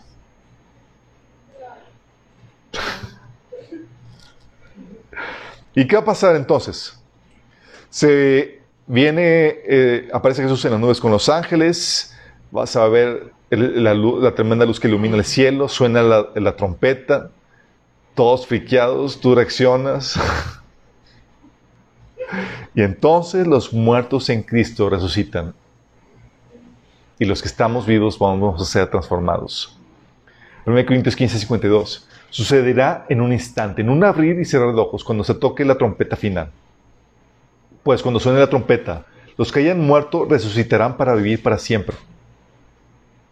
Y nosotros, los que estemos vivos, también seremos transformados. Imagínate, ahorita los muertos en Cristo están en la presencia de Dios. Sus espíritus van a llegar aquí a la tierra por sus nuevos cuerpos. Van a resucitar y ya que resucitaron, nosotros vamos a ser transformados. ¿Te imaginas? O sea, los sepulcros van a salir los cuerpos. Van a salir, órale. Y la gente se va a dar cuenta de los demás. Pues, ¿Verdad? Porque las tumbas abiertas. ¿cómo- no sé cómo va, si las tumbas van a quedar abiertas, no sé exactamente cómo sale cosa. Primera de Primera Tesanolicenses 4 del 13 al 18 dice, pues el Señor mismo descenderá del cielo con grito de mando, con voz de arcángel y con el, con el llamado de trompeta de Dios. Primero los cristianos que hayan muerto serán levantados de sus tumbas. Dice, primero los muertos. Órale, resucitan. Sí, imagínate que... Luego, junto con ellos, nosotros los que aún sigamos vivos sobre la tierra, seremos arrebatados en las nubes para encontrarnos con el Señor en el aire. Entonces estaremos con el Señor para siempre. Resucitan los muertos primero, luego nosotros somos transformados. Sí. Y somos llevados a recibir a Jesús en las nubes. ¿Vamos? Oye, si me dan miedo las alturas, te va a dar miedo más, más miedo que darte, chico.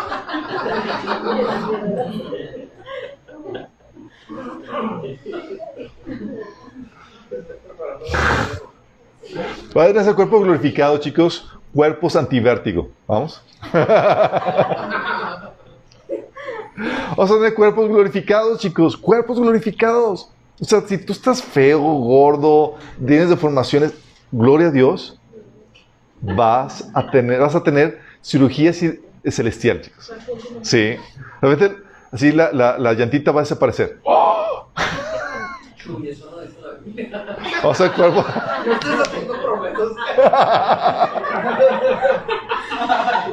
Oye, se te. Oye, andados pelón, a va a crecer pelo otra vez, chicos. Órale. Vamos a ir a reclamar.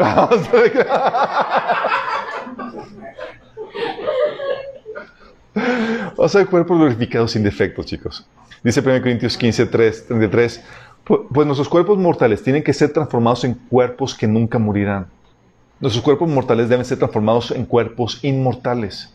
Entonces, cuando nuestros cuerpos mortales hayan sido transformados en cuerpos que nunca morirán, se cumplirá la siguiente escritura.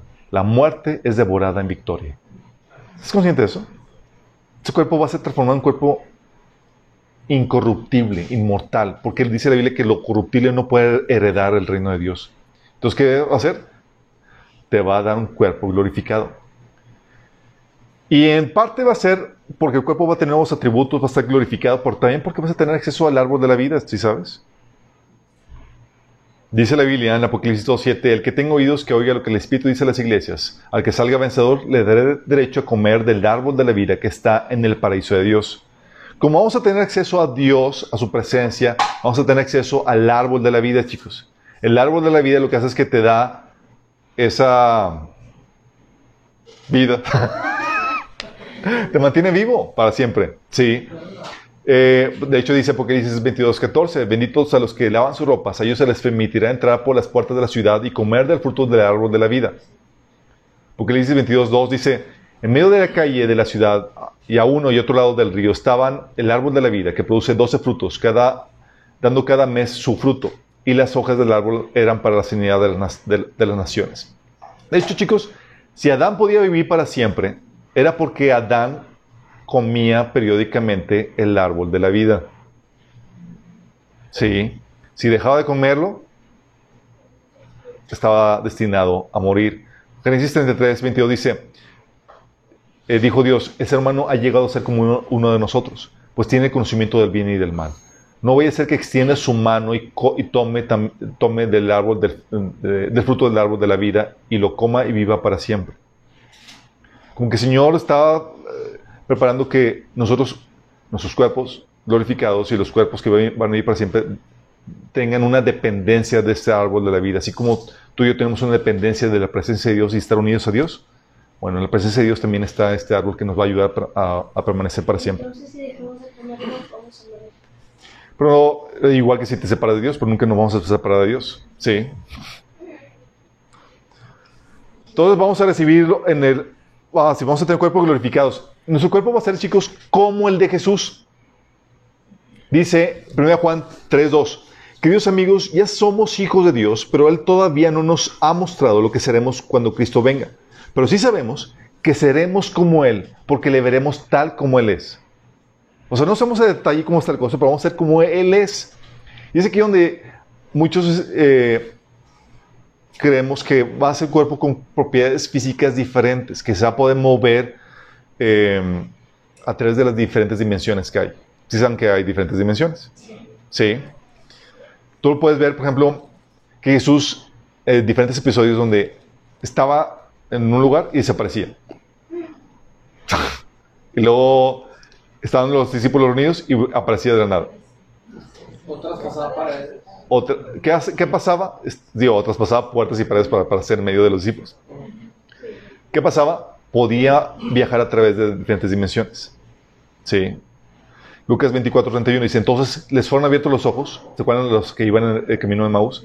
Y lo reconocieron, mas él desapareció de su vista. ¿A ¿Dónde se fue? Sí. Lucas 24, 36. Mientras aún ellos estaban, hablaba- hablaban estas cosas, Jesús se puso en medio de ellos. Imagínate susto peludo. Estás platicando y Jesús aparece en medio de... de aquí. Pues oye. Juan 20, 19. Cuando llegó la noche aquel mismo día, el, el primero de la semana, estando las puertas cerradas en el lugar donde los discípulos estaban reunidos por miedo a los, a los judíos, vino Jesús y puesto en medio les dijo, paz a vosotros.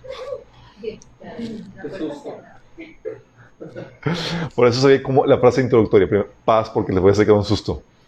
Ah, Juan 20, 20, 26 dice, ocho días después estaba, estaban otra vez sus discípulos dentro y con ellos Tomás. Luego llegó Jesús estando las puertas cerradas y se puso en medio y les dijo, paz a vosotros. Sí. Y es un cuerpo, entonces un cuerpo que puede traspasar diferentes dimensiones, chicos. Se podemos mover, se podría mover, nos podríamos mover de diferentes dimensiones, aparecer en un lugar y desaparecer. ¿Te imaginas lo fuerte? Pero al mismo tiempo es un cuerpo físico. Lucas 24, 30 del 39 al 43 dice, mirad mis manos y mis pies, que yo mismo soy. Palpad y ved, porque un espíritu no tiene carne ni hueso, como veis que yo tengo. Diciendo esto, les mostró las manos y los pies. Y como todavía ellos de gozo no lo creían y estaban maravillados, les dijo, ¿tenéis aquí algo de comer? Entonces les dieron parte de un pez asado y un panal de miel, y él tomó y comió delante de ellos. O sea, vas a poder comer, vas a poder, te van a poder tocar y otra cosa, pero te vas a poder desaparecer de la escena. Sí. Y no solamente vas a poder, vas a tener un cuerpo glorificado que con propiedades físicas diferentes, también vas a brillar. Y ahora literalmente, Literalmente, chicos. la capitana Marvel. Como Capitana Marvel, gracias. Dice Daniel 12:3, los sabios resplandecerán tan brillantes como el cielo, y quienes conducen a muchos a la justicia brillarán como estrellas para siempre. Y no es alegórico, chicos. ¿Te acuerdas cuando Jesús fue transfigurado? ¿Su rostro qué? Resplandecía. Dice, ahí se transfiguró en presencia de ellos, su rostro resplandeció como el sol y su ropa se volvió blanca como la luz. Mateo 17.2. ¿A quién más resplandeció el rostro, chicos? A Moisés. ¿te acuerdas? Éxodo 34, 35. Moisés también tuvo ese efecto al estar en la presencia de Dios. Y a nosotros también nos dice Apocalipsis 19, de 7 al 8. Su novia se ha preparado y se le ha concedido vestirse de lino fino, limpio y...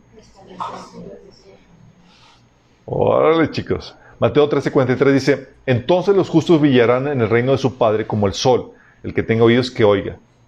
¿Vas a brillar? De hecho, si sabías, salió en una la revista muy interesante, no sé si la han visto, salió un artículo en donde nuestro cuerpo emana luz. Muy poca, pero medible. ¿Es en serio? La noche. Ese, ese, esa muestra, señor, ese, ese artículo, con ese descubrimiento, es una muestra de lo que la Biblia dice es verdad, chicos. Sí. Obviamente, cuando te vuelvan a conectar a la fuente, vas a brillar como foco. Dices, oye, entonces vamos a asustar a todo el mundo. No, ni tanto, porque la Biblia dice que el sol va a brillar siete veces más y la luna también. ¿Y has visto el foco cuando prendes un foco de día? O sea, no es molesto. Sí. O sea, vas a poder verte bien, chicos. No va a ser como que esa lámpara que, ay, ya viene Charlie. Sí,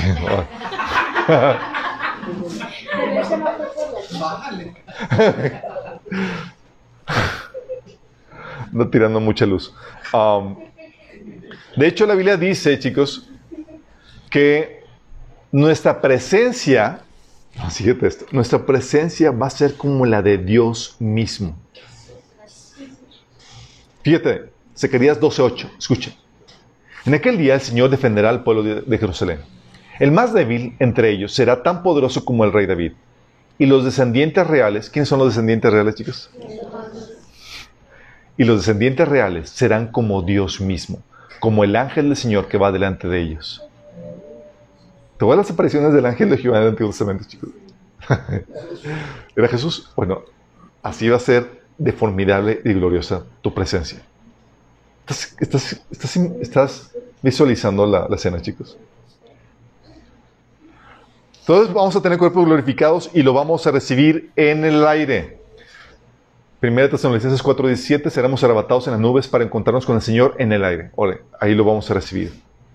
Mateo 24:40 estarán dos hombres en el campo, uno será llevado y el otro dejado. Dos mujeres estarán muriendo, una será llevada y la otra llevada. ¿A dónde? A dónde está el cuerpo. ¿Qué cuerpo? El cuerpo de Jesús. Ahí vamos a juntarnos con Jesús, chicos. ¿Sí?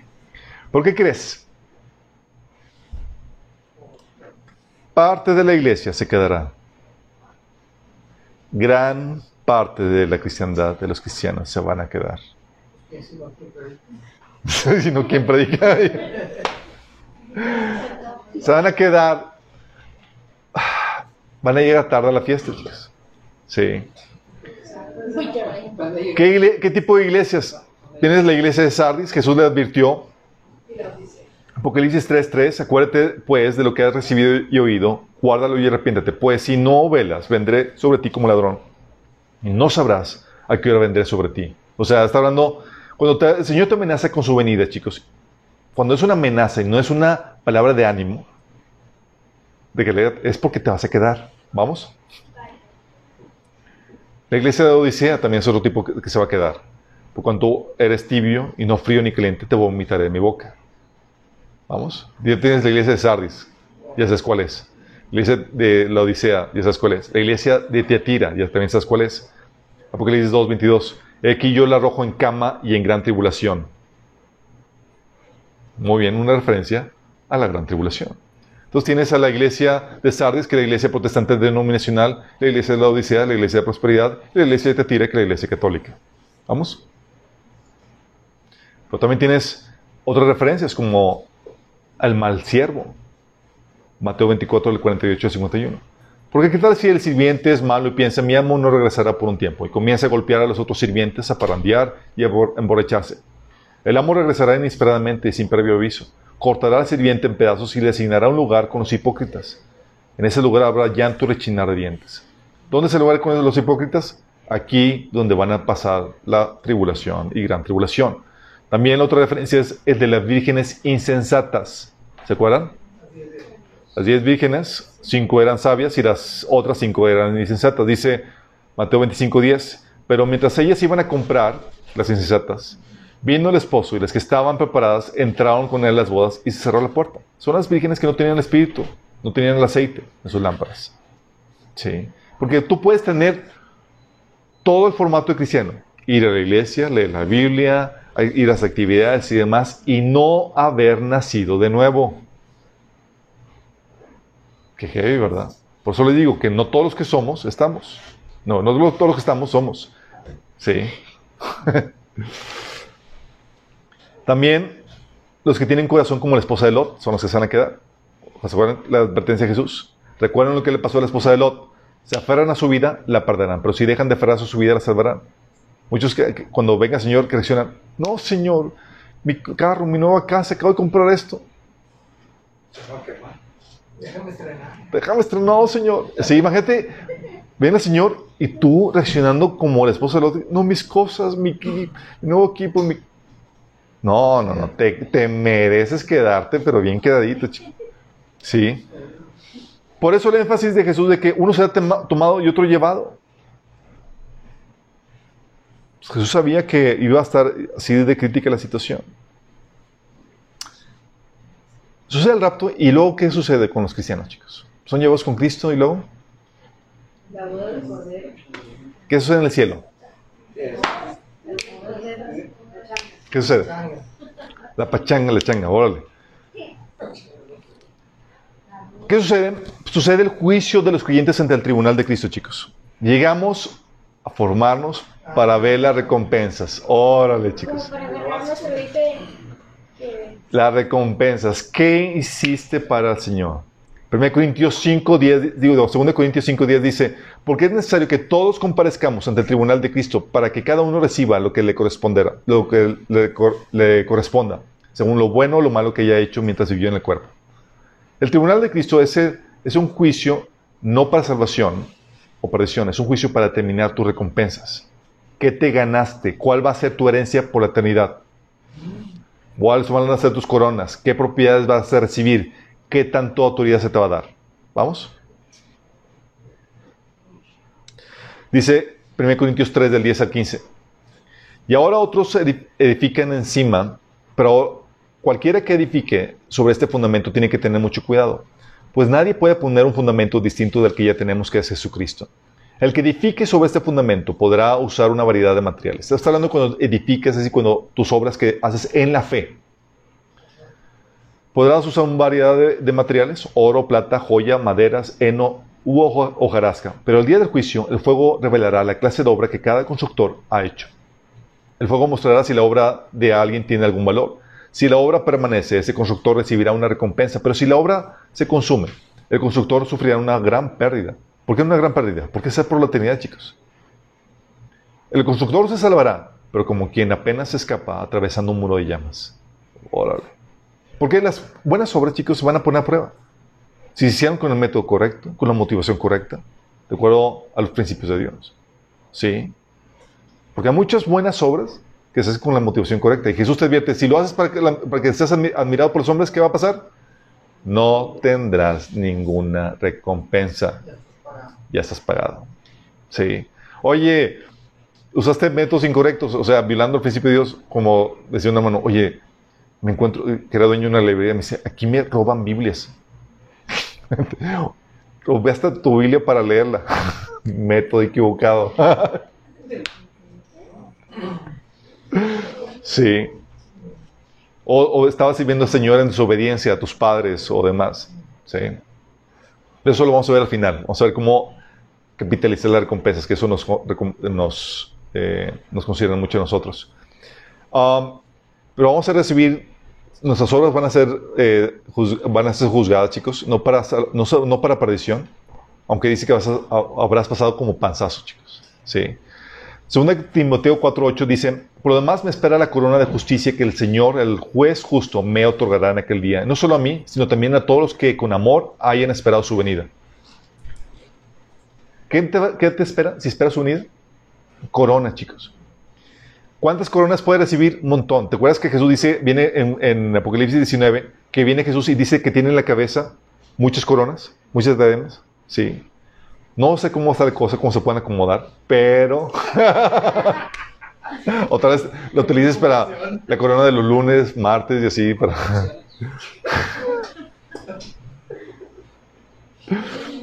Dice 1 Pedro 5, 4. Y cuando aparezca el príncipe de los pastores, vosotros recibiréis la corona incorruptible, incorruptible de gloria. Apocalipsis 3, 11. Vengo pronto, oférate lo que tienes para que nadie te quite la corona. Fíjate que hay que hay recompensas, chicos, que ya están determinadas para ti, porque las buenas obras que, eh, tienes que hacer están diseñadas especialmente para ti. Dice que fuimos creados para buenas obras, las cuales Dios preparó antemano. Yo no puedo hacer tus obras. Entonces yo no me puedo, yo no te puedo robar tu corona. Pero si tú no haces tus obras, ninguna corona se desperdicia. ¿Me explico? Oye, pues no hice todo porque flojeé, porque amé al mundo eh, más o menos y perdí tiempo. Ok, lo que tenía, esta corona que tiene para ti, vamos a darse al que tiene más, al que fue más diligente. Al que, Señor, yo tengo mucho. Al que tiene mucho se le dará aún más. ¿Te acuerdas? Jesús decía, Apocalipsis 22, 12, aquí yo vengo pronto mi galardón conmigo para recompensar a cada uno según su obra. Es una palabra de aliento tremenda para todos los que estamos sirviendo al Señor y desgastándonos por Él. Porque sabemos que todo va a ser pagado, chicos. Cada sufrimiento, cada, cada cosa que hacemos para el Señor. Responder bien al que te odia, ser amable y demás. Dice Jesús que si amas a los que, a los que te aman, ¿qué recompensa vas a tener? Pero si amas a los odiosos, tu coronota, chicos, órale. Sí. Mateo 6.1 dice, guardaos de hacer vuestra justicia delante de los hombres para ser vistos de ellos. De otra manera, no tendréis recompensa a vuestro Padre que está en los cielos, porque va a haber muchas buenas obras que van a pasar sin recompensa. Lucas 14.14 dice, y seráis bienaventurados porque no, no te pueden recompensar. ¿Te acuerdas? Todas esas obras que no tienen ni gracias o no te lo pudieron devolver. Todo se va a compensar, chicos. Sí, no va a haber ni una buena obra que tú hayas hecho que no vaya a ser recompensada por Dios. Dice, y serás bienaventurados porque ellos no te, pueden recompensar, pero te será recompensado en la resurrección de los justos. Eso. Y cada denigración que, que, tienes por causa de Cristo, oye, te dicen fanático, te echan mosca por lo que, por tu fe en Cristo. Hay muchos que no están sirviendo al Señor, chicos. Y es la única forma en la que obtienen coronas, en que tienen recompensas. Por eso Jesús decía en Mateo 5, que alegraos y contentados, porque grande es su recompensa. Sí. ¿Cuántos de aquí se alegran? Por las cosas que, les echan en el mundo. Dice, es que mi familia no me quiere, me dice fanático, me dicen aleluya. Pero no solamente se va a juzgar a los creyentes ante el tribunal de Cristo cuando suceda el rapto, chicos. ¿Qué más va a suceder?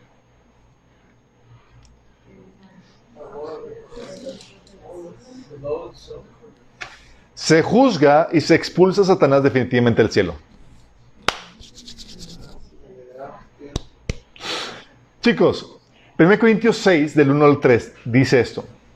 Si uno de ustedes tiene un pleito con otro, ¿cómo se atreve a presentar demanda entre los inconversos en vez de acudir a los creyentes? ¿Acaso no saben que los creyentes juzgarán al mundo? ¿Vamos a juzgar al mundo? Claro, vamos a reinar sobre el mundo. Y si ustedes han de juzgar al mundo, ¿cómo no van a ser capaces de juzgar casos insignificantes? ¿No saben que aún a los ángeles juzgaremos? ¿What? ¿Sí sabes que vamos a juzgar a los ángeles? La pregunta aquí es, ¿cuándo va a suceder eso? ¿Cuándo va a suceder? Inmediatamente después del rapto, después de que se nos hayan asignado los cargos y reposiciones en el cielo, chicos. Allá en el cielo, la Biblia te habla, es un tema que hemos platicado anteriormente. Satanás todavía, aunque ha sido expulsado del cielo, tiene audiencia ante el trono, ante el trono celestial. Forma parte del concilio celestial. La Biblia menciona que hay un concilio, un consejo, de, porque Dios gobierna a través de sus, de sus, de, de, eh, sus hijos. ¿Se acuerdan el pasaje de Daniel, de Daniel donde dice que se juzga a este a Nabucodonosor por orgulloso y se le quita el reino? Dice, fue por, eh, veredicto de los watchers, watchers o los eh, vigilantes son los hijos de Dios, son los del concilio. ¿sí? Hay un parte de, ese consejo celestial que se rebeló contra Dios, que es Satanás y, sus, y su sección. Allí son que se rebelaron. Bueno, esas partes tienen audiencia periódica con Dios para discutir acerca de asuntos de la tierra y demás, chicos. Ese concilio, ese, esa parte del consejo rebelde, va a ser sustituida ¿Por quién creen?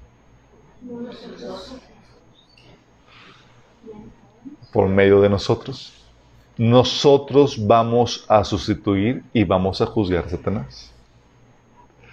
La maravilla de Dios. Dios dijo, ¿sabes qué? No voy a lidiar contigo yo directamente. Voy a hacer que tus esclavos, los que tú sometiste a servidumbre, te juzguen a ti. ¿Te ves la maravilla de Dios? O sea, dijo, ¿sabes qué? Va a ser más humillante que aquellos que tú maltrataste, humillaste, esclavizaste. Ahora ellos van a ser tus jueces. Por eso, cuando lees Apocalipsis 12, chicos, de 7 al 12, lo que sucede después de, que este hijo que nace de la mujer que es llevado al cielo, ¿sí? Fíjate lo que sucede. Llega al cielo, dice la Biblia ahí, que es arrebatado de- de- del dragón, llevado a la presencia de Dios. Dice, después hubo una gran, una gran batalla en el cielo. O sea, eso desató una batalla en el cielo, chicos. Escucha. Miguel y sus ángeles luchaban contra el dragón y luchaba el dragón y sus ángeles. Pero no prevalecieron, ni se halló ya lugar para ellos en el cielo. Hasta este momento. Y fue lanzado fuera el gran dragón, la serpiente antigua que se llamaba Diablo y Satanás, el cual engaña al mundo entero. Fue arrojado a la tierra y sus ángeles fueron arrojados con él. Entonces oí una gran voz del cielo que decía, ahora ha venido la salvación, el poder y el reino de nuestro Dios y la autoridad de su Cristo, porque ha sido lanzado fuera el acusador de nuestros hermanos, el que los acusaba delante de nuestro Dios día y noche. Ahorita todavía Satanás, en nuestra ausencia, sigue acusándonos delante de Dios. Tiene audiencia ante el trono. Pero tenemos, gracias a Dios, un abogado que está ahí, que nos está defendiendo de- ante las acusaciones de Satanás. Pero luego va a llegar un punto donde vamos a estar en presencia. Ahora, ¿Qué, qué decía Satanás? Escuché que hablabas de nosotros. Dice, ellos le han vencido por medio de la sangre del cordero y de la palabra del testimonio de ellos, y menospreciaron sus vidas hasta la muerte. Por lo cual, alegraos cielos y los que moráis en ellos. Fíjate, aquí, aquí ¿quién se debe alegrar? Los que están en el cielo. Los que moran en el cielo. ¿Quiénes van a estar morando en el cielo? Nosotros. Todo este contexto dice, es llevado el varón al cielo, se desata la, la- guerra, se, expulsa a Satanás y la orden es que celebren los cielos. Que celebren los cielos, los que están morando en el cielo, mientras que los moradores, moradores de la tierra andan sufriendo. Dice, por lo cual alegraos cielos y los que moráis en ellos. Mas hay de los moradores de la tierra y del mar, porque el diablo ha descendido a vosotros con gran ira, sabiendo que tiene poco tiempo. ¿Te imaginas la escena, chicos? Vamos a llegar y nos va a tocar ver a- al enemigo de nuestras almas. Nos va a tocar dictar sentencia en contra de él. Y vamos a hacer nosotros, vamos a decir, ¿cuál es el veredicto? Culpable. expulsión definitiva del cielo. Nosotros vamos a sustitu- sustituir la, po- la posición que tenían esos hijos de Dios en ese concilio celestial, para gobernar juntamente con Dios la creación. Por eso se nos presenta en el cielo, eh, eh, rodeando el trono de Dios, sentado en tronos, a los 24 ancianos. Porque Dios gobierna su creación por medio de sus hijos. Dios quería gobernar por medio de una familia.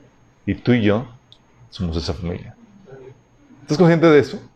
Dice, ¿y cuándo vamos a juzgar a los ángeles? Tan pronto lleguemos allá arriba. Sí, no hay otro episodio donde, podamos, donde pueda pasar eso. Vamos, nosotros vamos a dictar sentencia. ¿Qué, qué, qué plan más maravilloso de Dios? O sea, y, Satanás sabe esto y por eso te odia. Sí, te odia con odio jarocho porque sabe que Dios te ha puesto por encima, o sea, lo nos ha puesto por encima de Él. Y vamos a terminar juzgando sobre ellos. Es algo tremendo. Entonces juzgamos a Satanás y expulsamos a, a- a Satanás fuera del cielo. Y llega la hora sí la pachanga. Apocalipsis 19, del 7 a 9. Alegrémonos y llenémonos de gozo, démosle honor a Él, porque el tiempo ha llegado para la boda del Cordero y su novia se ha preparado. A ella se le ha concedido vestirse de lino blanco puro de la más alta calidad, pues el lino de la más alta calidad representa las buenas acciones del pueblo santo de Dios. Y el ángel me dijo, escribe esto, benditos son los, los que están invitados a la cena de la boda del Cordero. Y añadió, estas son las palabras verdaderas que provienen de Dios. ¿Cuándo sucede esta celebración? Después de que se expulsa Satanás. Por eso dice en Apocalipsis 12, alegraos cielos los que moréis, es que empiece ahora sí la pachanga. ¿Vamos? Ok. Vamos a estar ya celebrando, mientras que el mundo está acá pasándola bien canijo, bien difícil. Eh, algunos vamos a tener que ser adistrados en cuanto al uso de espada y demás, porque vamos a regresar.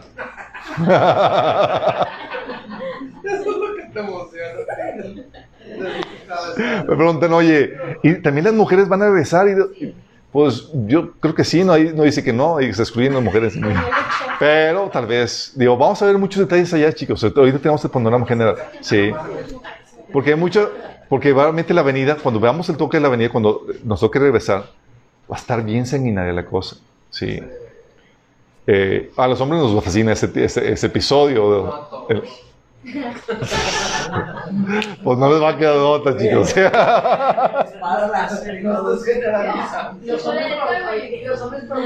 va a ser un episodio lleno de, testosterona. 300 va a quedar corto. ¿no?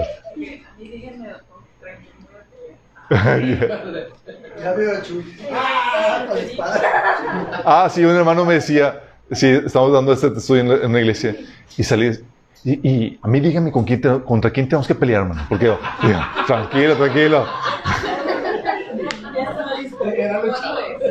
Ahorita es el tiempo de salvar a la gente, chicos. Tranquilo, no se me adelanten, hay tiempo para todo. Sí. Ahorita salimos aquí al mayor número de personas. Por lo pronto, esa es la agenda. Y esto es lo que nosotros aspiramos, chicos. Es la bendita esperanza que menciona la Biblia. Nosotros no estamos esperando al anticristo, no estamos esperando las trompetas del juicio ni las copas. Nosotros esperamos esto, que es el rapto. Y es la bendita esperanza. Dice la Biblia que, que confortémonos unos a otros con estas palabras, con el rapto. ¿Sí? Porque sabemos que el Señor va a llegar. Y ah, puede ser que sientas el, agua así eh, subiendo con el sistema que está en, contra de los cristianos, con censuras, con persecución aquí y allá. Tranquilo, vamos a salir justo a tiempo. Si el dragón dice, aquí ya lo tengo, no, no, no, vamos a escapar justo a tiempo. Pero por lo que estamos viendo, el sistema del anticristo ya está bien formadito, se está formando y fortaleciendo cada vez más para poder levantarse en contra de la iglesia. Y sabemos que estamos en víspera de partir. Y muy bien podría ser en estas fechas. Oramos. Amado Padre Celestial, te damos gracias, Señor, porque podamos saber y comprender los tiempos de acuerdo a lo que tú nos enseñas en tu palabra, Señor. Padre, gracias por ayudarnos a, esperar no, al, anticristo, Señor, no a los juicios, sino tu bendito regreso, Señor. La bendita esperanza que tenemos de volverte a ver, Señor, a ti en las nubes, cuando seremos recogidos para estar contigo para siempre, Señor. Ayúdanos, Señor, a mantenernos y a santificarnos para poder recibirte como eres digno, Señor. Y que vamos ahorita, Señor, a apresurar tu venida, compartiendo tu palabra con aquellos que todavía no te conocen, Señor. Te lo pedimos en nombre de Jesús. Amén. One day Jesus is coming. You may be at church.